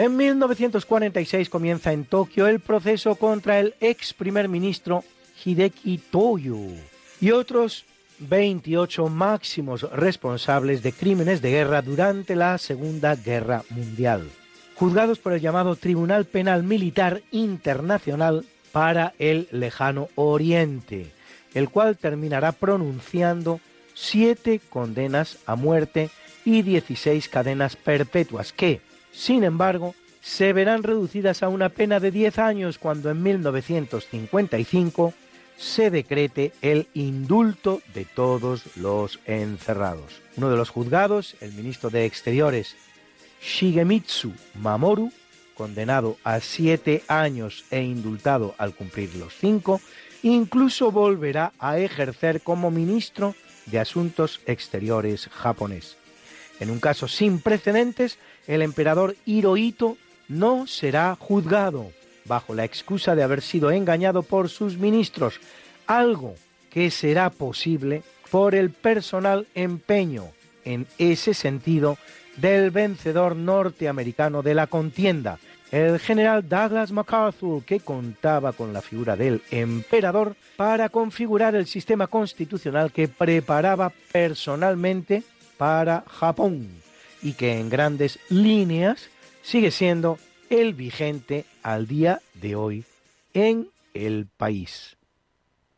Bruna, Bruna, nació María y está en la cuna, nació de día, tendrá fortuna, bordará la madre su vestido largo y entrará a la fiesta con un traje blanco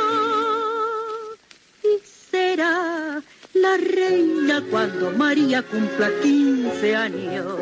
Te llamaremos Negra María, Negra María que abriste los ojos en carnaval. En el capítulo del natalicio nace en 220 a.C. Marco Pacubio, autor teatral romano considerado el más grande de la República Romana, que practicó además como pintor el primer pintor romano conocido y el primero y de los pocos en ser, además, escritor. Es autor de 13 obras conocidas, entre las cuales algunas como Antíope o Armorum Judicium.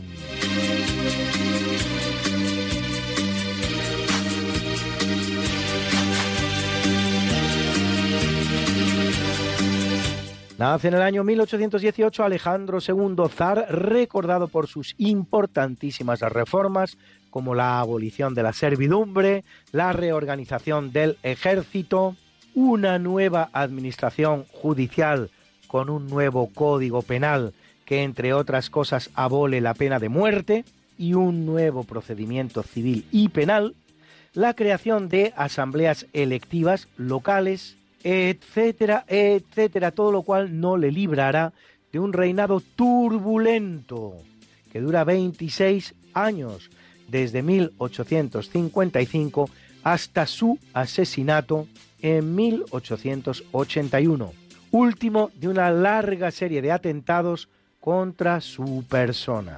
Será también Gran Duque de Finlandia y rey de Polonia hasta 1867.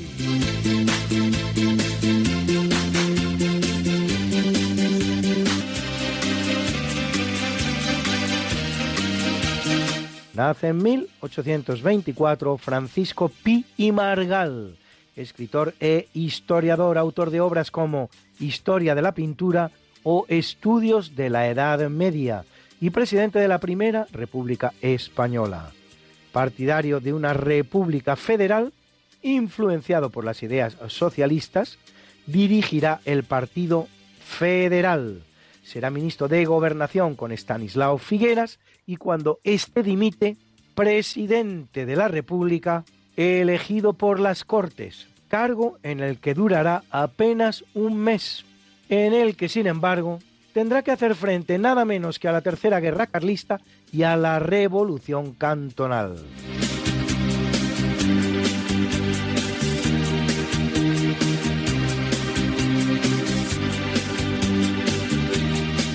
Nace en el año 1893 el estadounidense Harold Clayton Urey, Nobel de Química 1934 por la obtención de deuterio, hidrógeno pesado y el aislamiento del agua pesada, óxido de deuterio D20. Y un año más tarde, la austríaca de origen judío Marietta Blau, nominada al Nobel de Física 1950 por el desarrollo de emulsiones fotográficas radiactivas usadas con éxito para capturar gráficamente y medir con exactitud partículas y eventos de alta energía.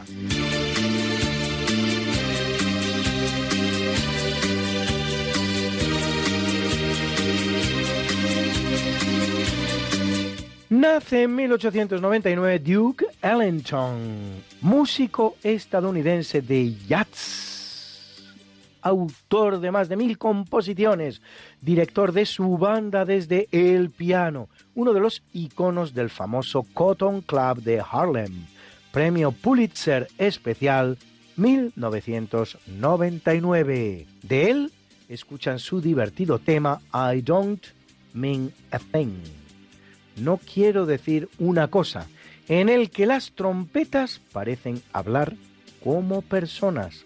Escuchen, escuchen.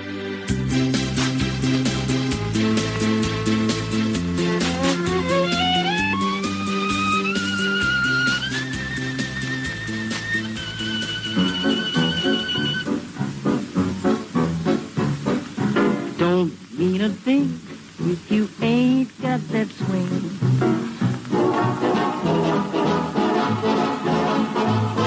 That don't mean a thing. All you gotta do is swing.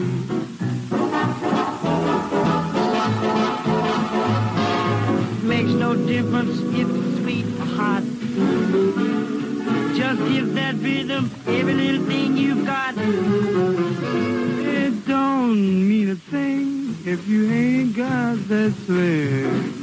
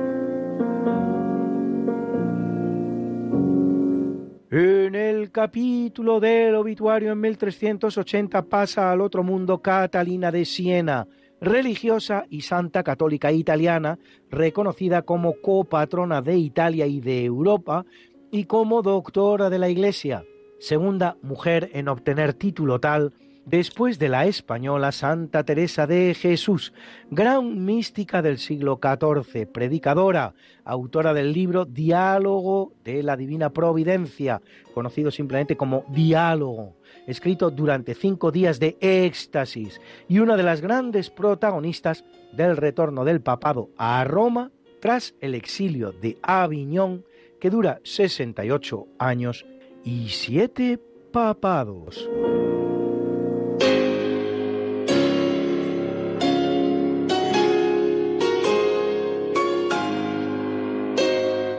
Muere en el año 1768 Georg Brandt, químico y minerólogo sueco que descubre el cobalto en 1735, primer metal descubierto desde la antigüedad. Elemento químico de número atómico 27 y símbolo Co, situado en el grupo 9 de la tabla periódica de los elementos. Llamado así del alemán Cobalt, voz derivada de kobolds, duendes, unos espíritus de la tierra que, según los mineros sajones, tenían embrujado el mineral, por lo que, aunque parecía mena de cobre, no lo era.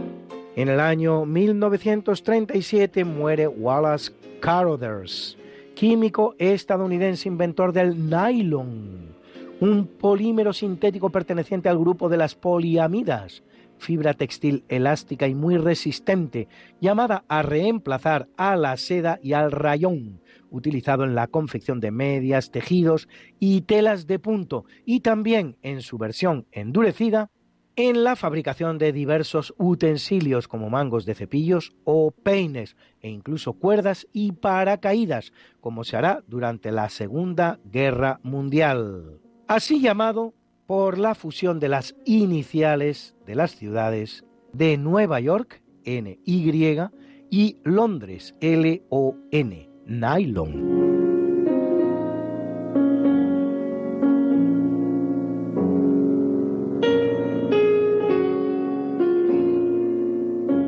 En desgraciado accidente de aviación se mata en el año 1959 el gran gimnasta español Joaquín Blume, de padre alemán y madre española, diez veces campeón de España de gimnasia, campeón de Europa en su categoría general individual, además de tres aparatos, paralelas, caballo y anillas, disciplina esta última en la que se le tiene por inventor de la figura llamada el Cristo con los brazos completamente transversales al cuerpo en un ángulo de 90 grados, el cual no podrá participar en las Olimpiadas de Melbourne de 1956 por el boicot que impone España, a causa de la invasión de Hungría por la URSS, ni en las de Roma del año 1960, para las que era el gran favorito a causa de su prematura muerte. Este es el daño inmenso que a los deportistas que se esfuerzan hacen los absurdos boicots que los países realizan a los eventos deportivos. Un daño en el que no acostumbramos a pensar.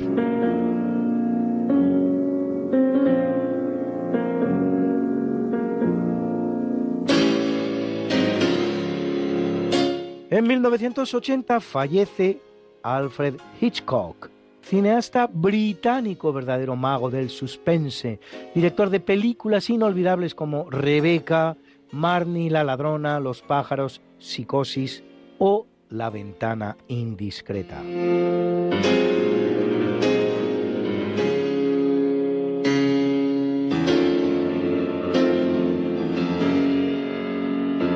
y fallecen dos grandes figuras de la literatura española del siglo XX porque en 1964 lo hace Venceslao Fernández Flores, autor de Las gafas del diablo o El bosque animado. Y en 2000 el que muere es Antonio Buero Vallejo, dramaturgo español, Premio Cervantes 1986, autor de Historia de una escalera o Las Meninas. la mañana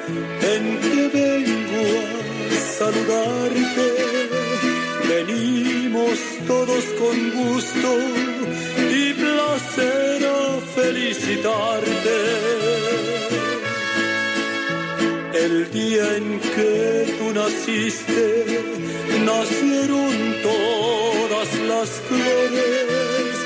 En la pila del bautismo cantaron los ruiseñores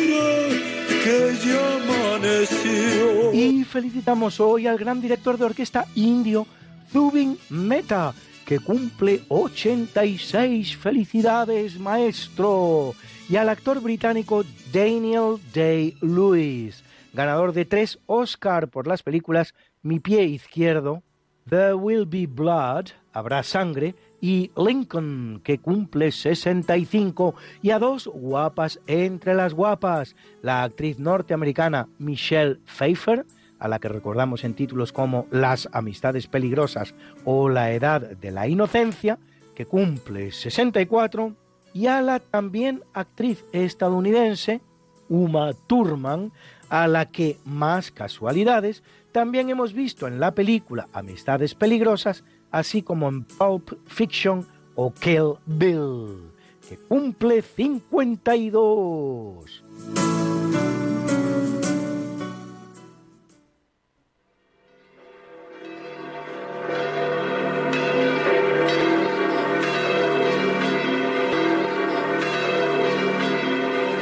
Celebra la Iglesia Católica a Catalina de Siena, Virgen y Doctora, Virgen y Doctora, Virgen y Doctora, Agapio Secundino Tíquico, Torpetes. Y Emiliano, Mártires,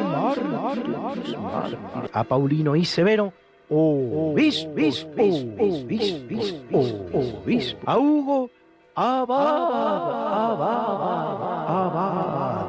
a Pedro de Verona y Roberto monjes, y a Tértula y Antonia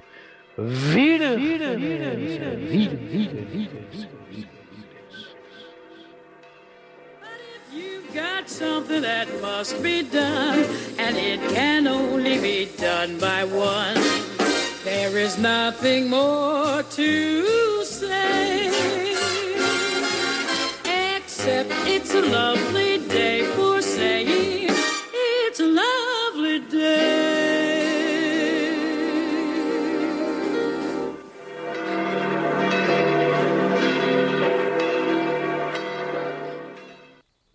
Pues gracias Luis por esta sección de efemérides. Ya sabemos que hoy, 29 de abril, no es un día cualquiera.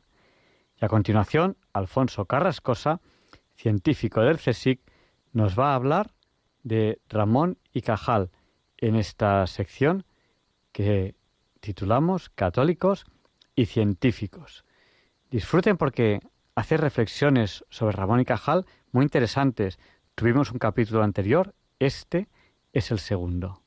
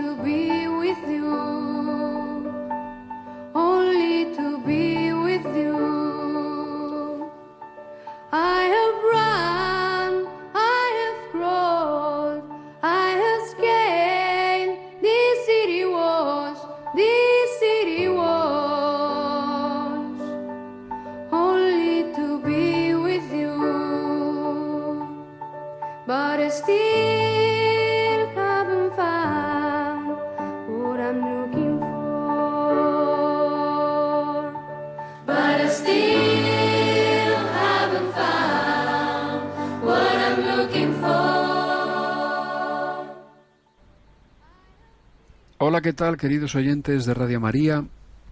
Hoy, en Católicos y Científicos, Zacarías Martínez. Voy a hablaros de este ilustre científico, tan ilustre como, como desconocido, diría yo, debido al hecho de que, eh, como os decía en, eh, en mi anterior programa, eh, este 2022 ha sido declarado tanto por el Gobierno de España como por el Gobierno Autonómico de Navarra, eh, este 2022, el año de la investigación Ramón y Cajal, en honor a que se cumplen 170 años del nacimiento de este insigne científico español, del cual, como, como os comentaba, ya os he hablado la semana pasada, eh, que mm, eh, bueno pues fue el primer premio Nobel de Fisiología o Medicina y que eh, pues fue un hombre que tuvo quizás a su manera, pero fe católica y fue un hombre religioso que dejó además bastantes escritos en los cuales manifestaba sus creencias. Esto es una cosa que yo en su día descubrí y que bueno pues la podéis revisar y ver de nuevo una vez más eh, en, varios artículos que yo he escrito metiendo en el buscador Google Carrascosa Cajal porque bien en la página Eclesia Digital o bien en la página Religión y Libertad pues he escrito artículos acerca de este personaje y de su religiosidad también en Libertad Digital que es un medio ya menos confesional pues bien eh, como le pasa a los sabios, pues lógicamente hacen escuela. Cajal ya os dije que había estudiado los escolapios de Jaca y que luego había sido un hombre que había casado con una piadosísima mujer, Silveria Fañanas, con la que había tenido siete hijos. ¿eh? Que los podía haber evitado y no los evitó, y los crió y los quiso. Y, bueno, fue un hombre que, que, murió creyendo en Dios y en el alma inmortal y formado en lo que a religión se refiere dentro de el seno de la Iglesia Católica. Eh, y ya os expliqué, no vale que me digáis, pues es que en ese tiempo todo el mundo era católico. Bueno, ¿y qué? Precisamente eh, os, os, devuelvo, os devuelvo el comentario con mi, con mi toque, con mi toque gastronómico. En los tiempos en los que todo el mundo era católico, se hacía ciencia de primera línea y la hacían personas creyentes. Motivo por el cual sostengo que el eh, axioma este del discurso laicista, que, enuncia como un mantra ad nauseam, ¿eh? que la religión católica y la ciencia son incompatibles, es falso, no tiene base científica. ¿eh? Porque Nicolás Copérnico era un sacerdote polaco. Galileo Galilei era un profundísimo católico. Newton, Kepler, eran cristianos, protestantes, pero creyentes, por supuesto, en Dios y, lo dejaron plasmado en sus obras de una manera incontestable. La revolución científica la hicimos los cristianos. Pero en fin, volvamos a nuestro año de la investigación Ramón y Cajal, que se conmemora este 2022, eh, aprovechando el 170 aniversario del nacimiento de nuestro queridísimo premio Nobel Santiago Ramón y Cajal, descubridor de la neurona y el primero en eh, enunciar la ley de polarización dinámica del impulso nervioso. Y, vayamos ya al personaje que os mencionaba al principio, ¿eh? Zacarías Martínez, ¿eh? dentro de esta sección de católicos y científicos. Antes de hablaros de Zacarías Martínez, voy a deciros que el primer laboratorio que tuvo, abundando un poco en la conciliación ciencia-fe, ¿eh? el primer laboratorio que el gobierno le hizo a don Santiago Ramón y Cajal, que se lo hizo en Madrid. El laboratorio de investigaciones biológicas, pues lo promovió un político católico y conservador llamado Francisco Silvela. ¿Vale? Eso ya de entrada. O sea, para que veáis lo que odia la Iglesia Católica a la ciencia. Una paparrucha, pero como la copa de un pino. ¿eh? Que gracias a Dios y a la generosidad de Javier Ángel ¿eh? y del padre Luis Fernando ahora, pues desde hace 11 años, ya va para 12, pues os vengo contando yo mm, hechos que eh, hacen inválido de, absolutamente ese tipo de afirmaciones. ¿no? El laboratorio de investigaciones biológicas fue promovido por eh, Francisco Silvela, bajo los auspicios del monarca católico Alfonso XIII, y concretamente a través de un Real Decreto de 20 de octubre de 1900. ¿De acuerdo? Y ahora sí, vamos con Zacarías Martínez. Bueno, pues forma parte de lo que se ha dado en denominar la Escuela Histológica Española, ¿eh? discípulos de Cajal. ¿Vale? Este señor estudió ciencias físico-naturales en la Universidad Central de Madrid y además acudió allí porque le dijeron que tenía que estudiar esa carrera, ¿vale?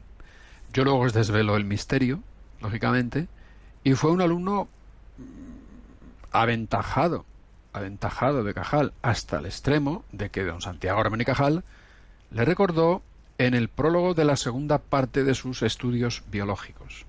Es decir, que hasta el propio Ramón y Cajal reconoció públicamente que este fue uno de sus alumnos aventajados, ¿eh? Zacarías Martínez Núñez, ¿eh? doctor en ciencias naturales, ¿vale? Concretamente por la Universidad de Madrid en 1893, ¿de acuerdo? Bueno, pues este señor aprendió las técnicas de Cajal, siempre mantuvo el interés por la ciencia, fue miembro correspondiente de las Academias de Ciencias de Madrid, de Historia Natural de Madrid, de Ciencias Naturales y Políticas y de Buenas Letras de Barcelona. Perteneció a multitud de sociedades científicas, ¿eh? la Sociedad Ibérica de Zaragoza, a la Sociedad Astronómica de Francia, a la mm, Academia Pontificia de Nuevo Lincei, los Nuevos Linceis de Roma, la que fundara Galileo en su momento, y en 1924 le concedieron la Gran Cruz de la Orden Civil de Alfonso XII. Y bueno, pues con todo este currículum, ahora viene la sorpresa. ¿Eh? Don Zacarías Martínez Núñez ¿eh? fue presbítero de la Iglesia Católica. ¿Vale? Agustino,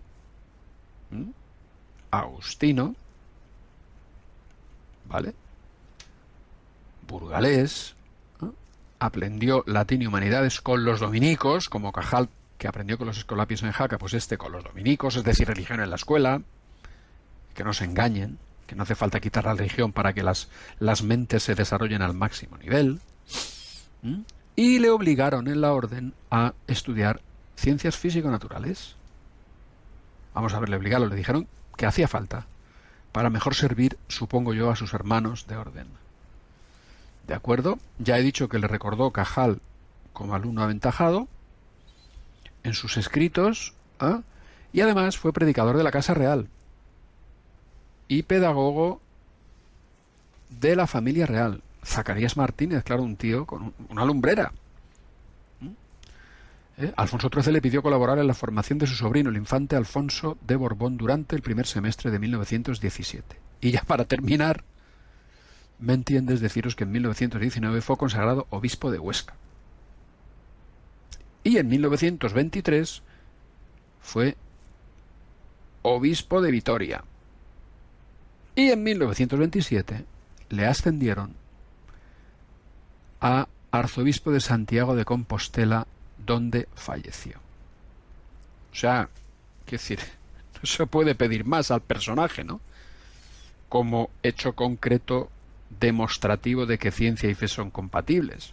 Alumno aventajado de Cajal, ¿eh? un importante científico, también católico y también creyente. Y este, pues nada menos que además dejó al final la ciencia por servir a la Iglesia. Podía haberse ganado la vida, puesto que era un hombre que tenía bastante nivel académico, en un momento en el cual precisamente a los eclesiásticos no se les favorecía no se les favorecía, ¿no? Y, este señor, pues salió adelante y debió de servir bien también en la iglesia y acabó siendo obispo, Zacarías Martínez. Pues un personaje muy, muy al hilo de, de esta cadena de radio, de Radio María, muy al hilo de este programa de diálogos con la ciencia, porque la fe siempre ha estado y sigue en diálogo con la ciencia, en personas como el humilde servidor vuestro que soy, pero sobre todo en personas de relevancia como Santiago Ramón y Cajal o Zacarías Martínez Núñez. Y bueno, pues nada mejor que traer a colación este tipo de personajes en esta sección de católicos y científicos. Y para diálogos con la ciencia, esto ha sido todo. Alfonso Carrascosa, científico del CSIC. Muchísimas gracias, Alfonso por presentarnos hoy esta sección Católicos y Científicos con este segundo capítulo que hemos tenido de este año de Ramón y Cajal que nos estás presentando. Bueno, pues tenemos todavía unos minutitos por si quieren participar ahora en directo en el programa, pero tiene que ser ahora mismo, porque nos quedan apenas dos o tres minutos de programa. Nuestro número, si quieren participar ahora en directo en el programa, es el 91 005 94 19. Se lo repetimos por si no tenía a mano papel o bolígrafo. 91 005 94 19.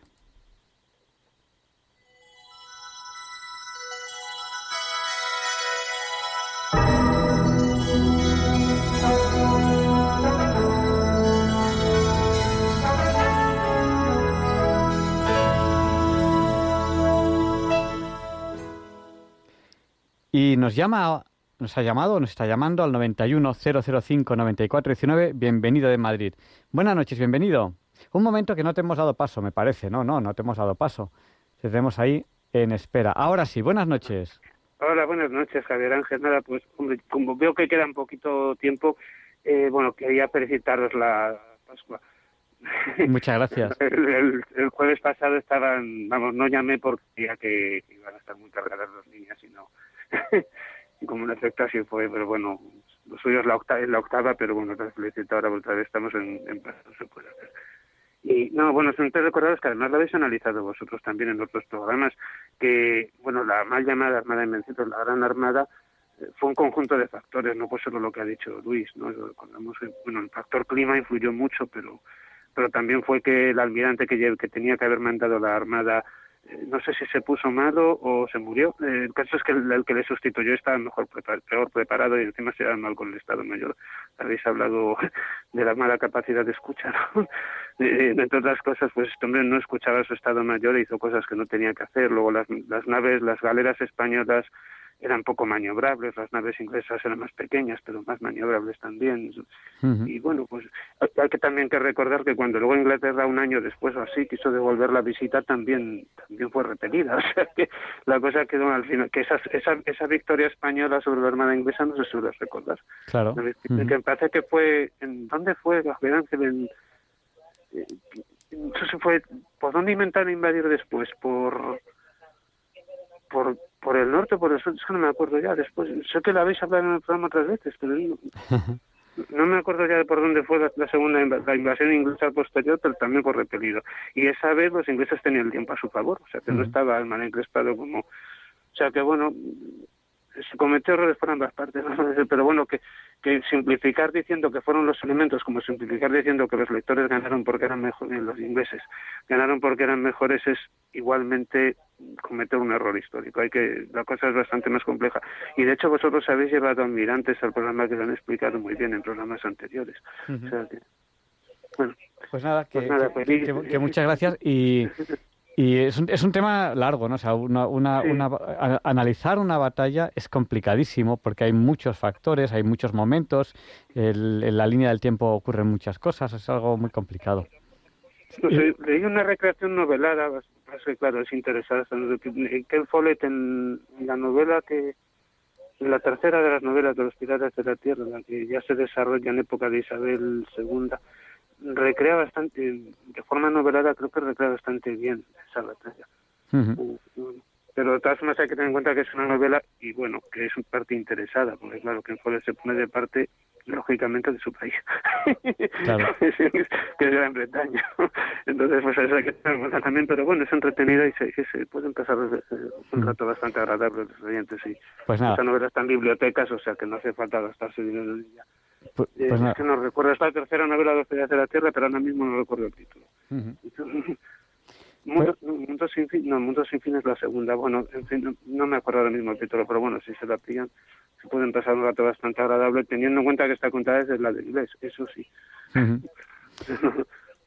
bastante y tal, o sea, pero bueno, es bastante agradable. Pues tenemos que terminar ya el programa. Bienvenido. Bueno, pues nada, feliz Pascua y, nada, que tengáis un buen, una buena temporada, lo que ya nos queda. Y muchas gracias por llamar y un abrazo muy fuerte. un abrazo. Y, terminamos ya este programa de hoy, 29 de abril de 2022, en Diálogos con la Ciencia, en Radio María. Aquí estamos, gracias a Dios, gracias a Radio María y gracias a ustedes.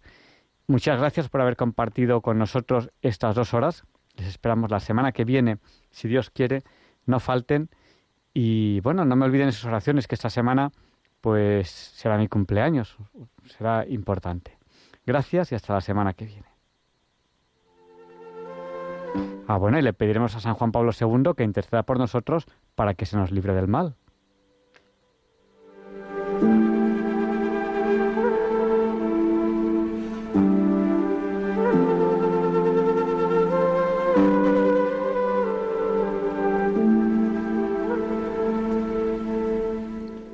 Y así concluye en Radio María el programa Diálogos con la Ciencia.